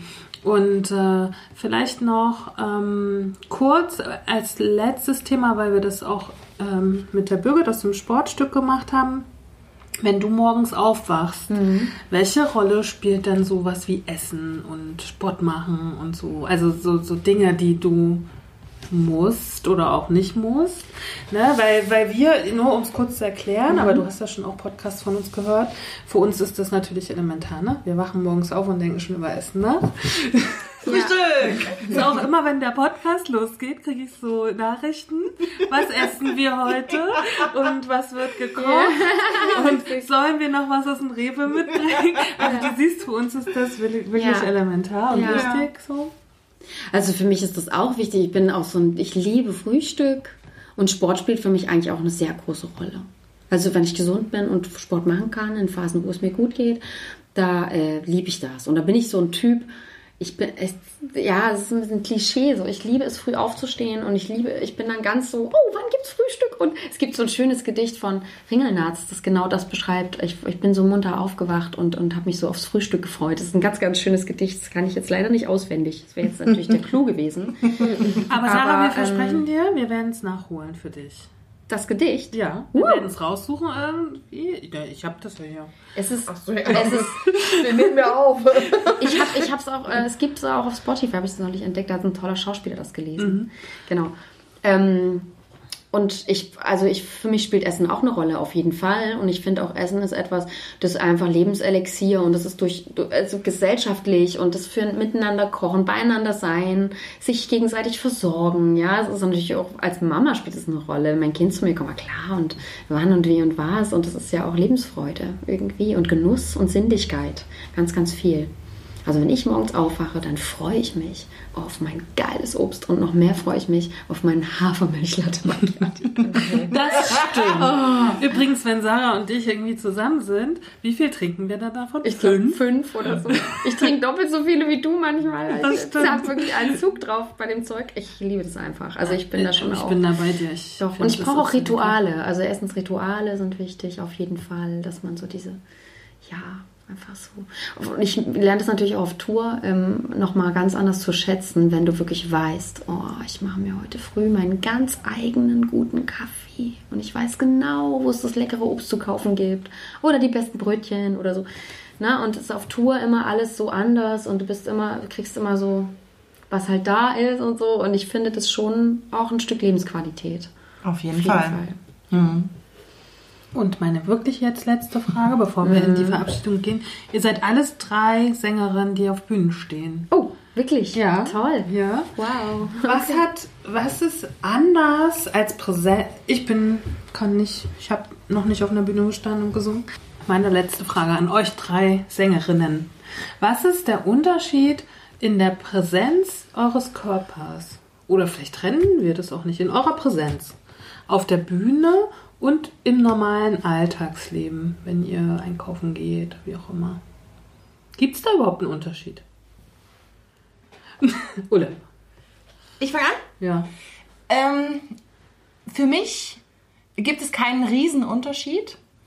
Äh, Auf der Bühne habe ich natürlich einen Fokus, so wenn ich die Sängerin der Band bin, in der ich äh, singe. Aber dadurch, dass ich auch so eine große Frau bin, habe ich das Gefühl, aus meiner Perspektive eh immer schon den Fokus zu haben, auch wenn ich im Alltag unterwegs bin.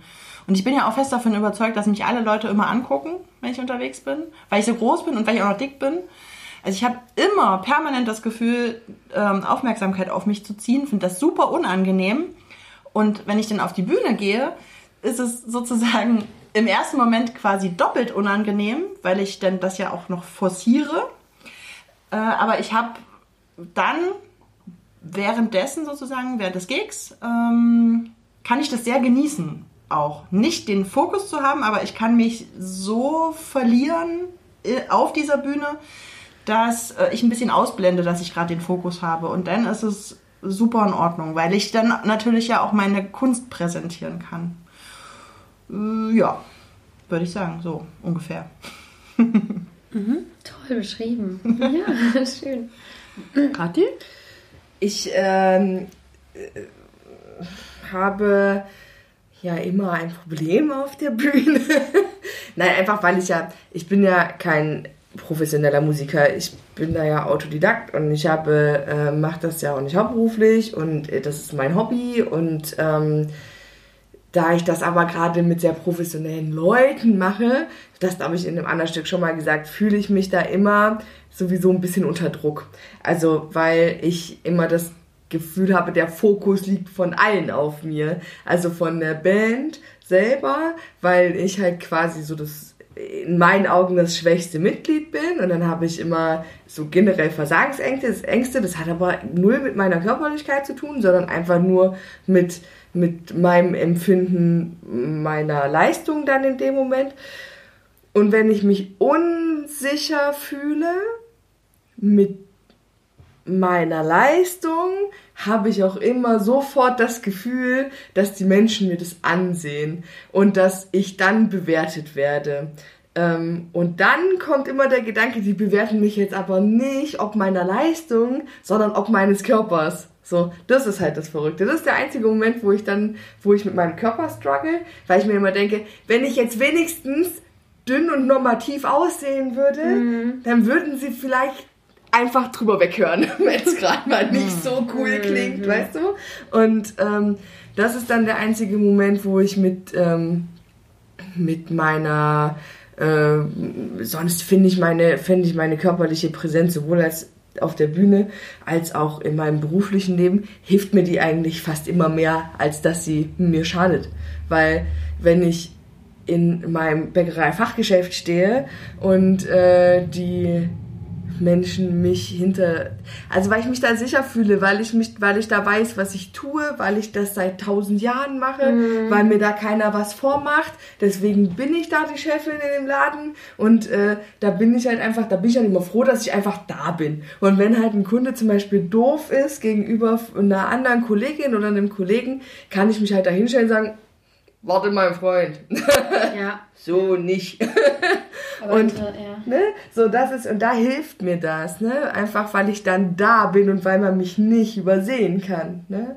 Und auf der Bühne, wenn ich mich dann unwohl fühle oder unsicher, also ich fühle mich auf der Bühne nicht unwohl, das ist das falsche Wort, weil ich mache sehr gerne, sonst würde ich mich da nicht draufstellen. Aber wenn ich dann in dem Moment das Gefühl habe, oh, jetzt hier aber äh, was schiefgelaufen, da wünschte ich mir manchmal nicht so präsent zu sein, sondern eher so einmal kurz abducken. Ja. Aber interessant ist ja auch, dass in dem Bereich, in dem du arbeitest, als Bäckereifrau sozusagen, ist es ja auch irgendwie legitim, mehr zu wiegen. Die Frage ist, wie geht es jemandem? Nee, gar nicht. Das ist verrückterweise Echt? gar nicht. Aber guck mal, es gibt ja auch, ich meine, worauf ich hinaus will, ist, es gibt nämlich Branchen, da ist es anders. Also eine Freundin arbeitet in der Werbebranche und die ist einem unfassbaren Druck ausgesetzt, so zu sein. Also ganz schmal. Weil alle Mädels da sind ganz Ne? Aber und die Models und, und da hast du ja wieder nochmal ein anderes, und zum Beispiel. Aber wenn mich, wenn mich, ja, ich verstehe das schon, aber wenn mich die, die Angriffe, die ich in meinem beruflichen Alltag erlebt habe, als Mensch hinter der Theke, die sahen immer so aus, dass die Menschen mir gesagt haben, du solltest vielleicht mal weniger von deinen eigenen Produkten ja, essen. Ja, ja, das, ne? das kann ich so. mir vorstellen. Und ähm, auch im Verkauf, äh, als, als Mensch, der, die, der anderen Menschen was anbieten soll, schmackhaft machen soll, verkaufen soll, spielt ja die Optik eine richtig große Rolle. Mhm. Weil, wenn da jemand steht, der aussieht wie ich und dir sagt, das schmeckt, das, das süße Teilchen, das ist super lecker. Dann denken die sich, ja, dass, dass, dass du das gern magst, das sehe ich. Ne? Mhm. So, weißt du, das ist halt einfach tatsächlich das, auch, es werden viel mehr und viel lieber ähm, sehr schlanke und hübsche Verkäuferinnen eingestellt, egal für welche Branche, weil die einfach bei den Menschen das Bedürfnis aus, also hm. die, die diese Symp das ist sofort Sympathie, wenn jemand hm. gut aussieht ja, krass, hinter, eine, hinter, hinter einer Verkaufsrissen. Mir bleibt immer der Mund stocken bei deinen Weißt du, was ich gerade im Kopf hatte, war so, ich habe ja Erzieherin gelernt. Ne? Hm. Und ich finde schon, dass im Erzieherberuf ich ein anderes Gefühl dazu hatte, wie ich auszusehen habe. Also ich finde, äh, die Bühne macht mit mir schon, dass ich mehr das Gefühl habe, ähm, einer bestimmten Norm entsprechen zu müssen oder vielleicht irgendwie besonders toll auszusehen oder so. Das war äh, schon immer so, dass ich Freude daran hatte, zum Beispiel mir die Haare zu machen, mich zu schminken und so und all diese Dinge oder tolle Klamotten zu haben. Aber es war als Erzieherin äh, es gibt ein anderes Bild, was Menschen davon haben, wie eine Erzieherin aussieht, ja. als wie eine berühmte Sängerin aussieht. Oder ja, berühmt oder eine Bekannte oder eine Sängerin einer Band oder was weiß ich. Ja, trotzdem gibt es ja so Bilder, die man dann da vielleicht davon mhm. hat. Das war jetzt gerade so mein Gedanke, aber es ist interessant, wie du das beschreibst, Dass du eher das Gefühl hast sogar, dass du da noch ange... Also, ne, das ist eher... Ja, sogar in der Branche quasi... Ich meine, was für ein Quatsch. Eine Bäcker, Bäckereiverkäuferin oder Verkäufer... Ähm, natürlich, also selbst wenn du, also ich meine, es ist doch irgendwie normal, dass man aussieht, wie man arbeitet, was man arbeitet. Also dass jemand, der jeden Tag an der Fleischtheke steht, vielleicht sich abends immer ein Fleisch mit nach Hause nimmt und deshalb auch anders aussieht als jemand, der Kurierfahrer Obwohl, ist. das ist auch ein und Zeitungen Trugschluss, weg. aber. Ist ein Trugschluss, aber es ist, es ist nicht ganz unwahrscheinlich, dass dich das prägt, dein Das Umfeld. stimmt, aber wenn ich, Weißt du, wenn du meine? den ganzen Tag singst du zu Hause beim Abwaschen? Ich, ich, also Nee, ich will dir das gar nicht unterstellen, dass du den ganzen Tag aber- Bäckersachen isst. Nee, um ja, ja, aber das ist nämlich genau andersrum. Wenn du den ganzen Tag mit, äh, mit, mit Brot, mit Brötchen, mit süßen Teilchen und so zu tun hast, dann kaufst du dir lieber die Bratwurst. Weil du einfach Ja. darauf viel mehr Bock hast. Ja, weil du das nicht jeden Tag hast. vorstellen. Und der Fleischer, der ist immer, also ich habe im Kaufland äh, hier um die Ecke gearbeitet. Ähm, und der Fleischer ist nach der Arbeit immer zu uns gekommen, hat sich halt irgendwie noch ein Teilchen eingesteckt, weil der den ganzen Tag nur äh, Fleischkäse gebraten hat und äh, Buletten geformt, ja, so, oder äh, Hackfleisch gepresst. Und ich glaube, das ist halt, also das, was du immer haben kannst, reizt dich halt nicht mehr so, sondern das sind dann die, die, die anderen Geschmäcker. Ja. Und äh, das stimmt. das, das, das ist, und das, das glaube ich einfach, ist, ist der Unterschied. Aber Fakt ist, dass, ähm, dass, dass das Aussehen gerade im Verkäuferberuf ganz unglaublich wichtig ist. Hm. Also das ist so ein krasses Einstellungskriterium auch. Ne? Also vielleicht jetzt nicht Aber ist zwingend. das Aussehen nicht immer irgendwie ständig wichtig Hm, von Frauen? sagen, also ich ja. glaube, es ist in jedem, wie gesagt, ich finde immer Angela Merkel ist ne, rasendes Beispiel. Die Hm. wird sich genauso viel Mist anhören wie Pamela Anderson über ihre Brüste oder Nicht-Brüste. Ja.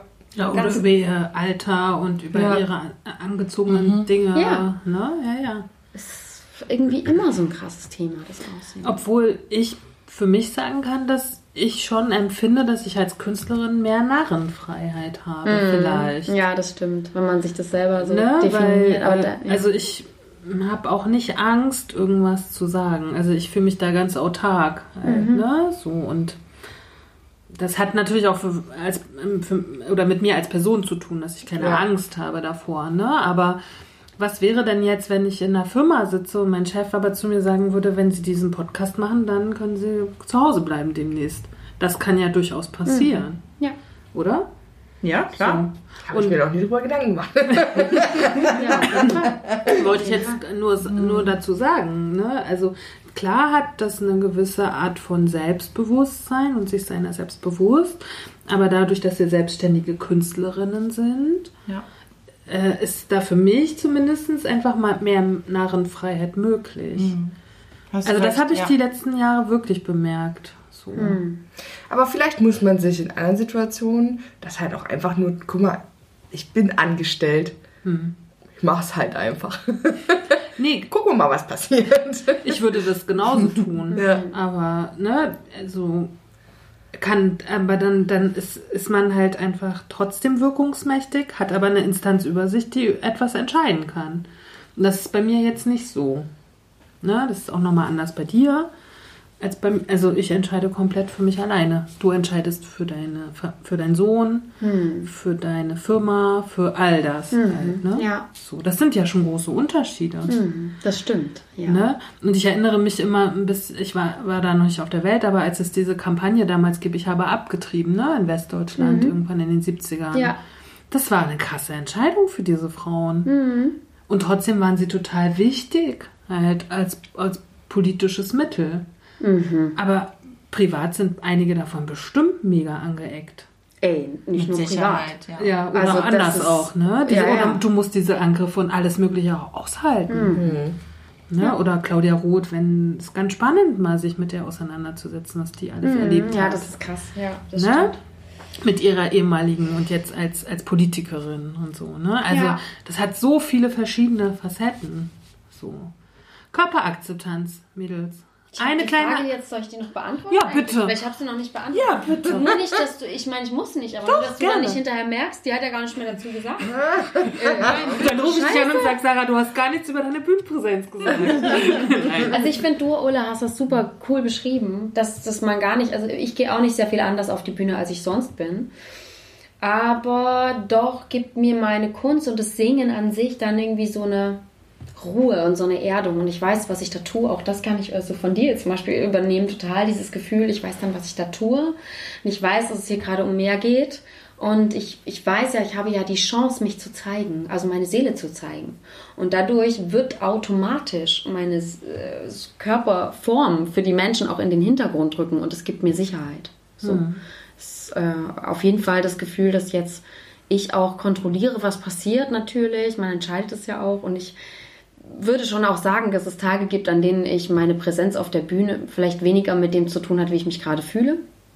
Also, ne, indem ich dann so eine Bühnensara dann vielleicht auch an der Seite habe. Hm. So eine kleine Pippi Langstrumpf, die hopst da drum und macht ein paar Witze. Und ähm, ja, ich meine, und aber trotzdem ist, glaube ich, bei mir auch so, dass ich halt durch meine, also durch meine eigene, weil ich mache meine eigene Musik und ich erzähle sehr, sehr tief aus meinem Leben und wirklich sehr ehrlich auch. Und ähm, ich nehme mich schon immer wirklich selber auch mit. Also manchmal gehe ich auch einfach traurig auf die Bühne und dann bin ich einfach auch traurig oder so ein bisschen matt oder so. Und da habe ich auch äh, jetzt wieder gelernt, das auch wirklich zu dürfen. Also ich muss da gar nicht rausgehen und lustig sein. So. Und das ist auch wieder ein, eine Sache, die ich vom Hans Löllner gelernt habe. Ich hatte wirklich ein sehr beeindruckendes Treffen mit Hans Löllner, der mir da wirklich nochmal mitgegeben hat, so sei, nimm dich ruhig mit, wenn du traurig bist. Dann geh traurig raus. Und du musst nicht immer die Kiff-Lieder singen, bloß weil die Leute das hören wollen. Und er hatte ja diese Kiff-Songs und dann mhm. ne, so. Mhm. Er hat gesagt, nee, und wenn dir nach traurigen Liedern ist, dann sind es traurige Lieder heute Abend. Und das ist irgendwie deine Bühne. Und es gibt dir halt irgendwie auch eine Sicherheit. Das ist deine Bühne, deine Kunst.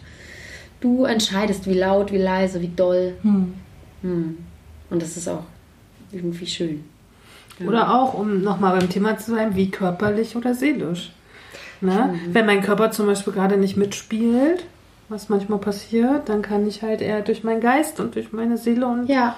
durch meine Ausstrahlung bestechen, mhm. vielleicht. Ich finde, das ist deine Bühne, finde ich, ist so schön aufs ganze Leben zu übertragen, ja, weil ja, ich, ich, ich, ich mache halt so oft, dass ich äh, zu Hause mir noch die Augen aus dem Kopf heule, weil irgendwie alles scheiße ist und dann gehe ich raus und dann mache ich die Grinsebacke an, so, ne? Mhm. Und bin für alle halt die äh, fröhliche Kati, die ich immer bin. Und oft, so oft denke ich mir, warum eigentlich, ne? So, weil eigentlich fühlst du dich gerade nicht so. Und äh, deswegen finde find ich das eigentlich ist ein super Tipp, nicht nur für die wirkliche Bühne, sondern halt für fürs ganze Leben. So. Für die Lebensbühne. Oh, das ist ein schöner Schlussgedanke. Ja. Und vor allen Dingen, da haben wir wieder diese Selbstbestimmtheit. Mhm. Ne? Ja, gut. Wir sind nicht okay und das ist voll okay. Voll. Sag ich nur mal abschließend. Sehr schön. Wir so können wir, so alle können wir, okay. so können wir die Folge gleich, das Stück benennen. Ja. Unser Stück Nummer 10 war das. Ja. Ende der ersten Staffel, liebe Menschen. Ja, mit einem grandiosen Gast. Ja. Vielen herzlichen Dank für die Einladung und macht bitte weiter so. Es ist ganz toll, dass es euch gibt und ich freue mich, dass ich heute hier sein konnte. Danke. Wir machen eine kurze Pause. Wie lange diese Pause sein wird, das werden wir noch diskutieren, bevor ihr dann die zweite Staffel hören dürft. Das waren die antipösen Stücke mit Ulrike Lichtenberg, Katharina Sophie Hautmann und Sarah Lesch. Und Antje Kröger auch noch. Ganz vergessen. Ganz vergessen. Vielen Dank. Tschüss. tschüss. Cause not eating cake's not gonna help. What helps us is a riot. Cause honey, did you ever notice? The diet, diet. Not eating cake's not gonna help. What helps us is a riot. Cause, honey, did you ever notice the diet, diet?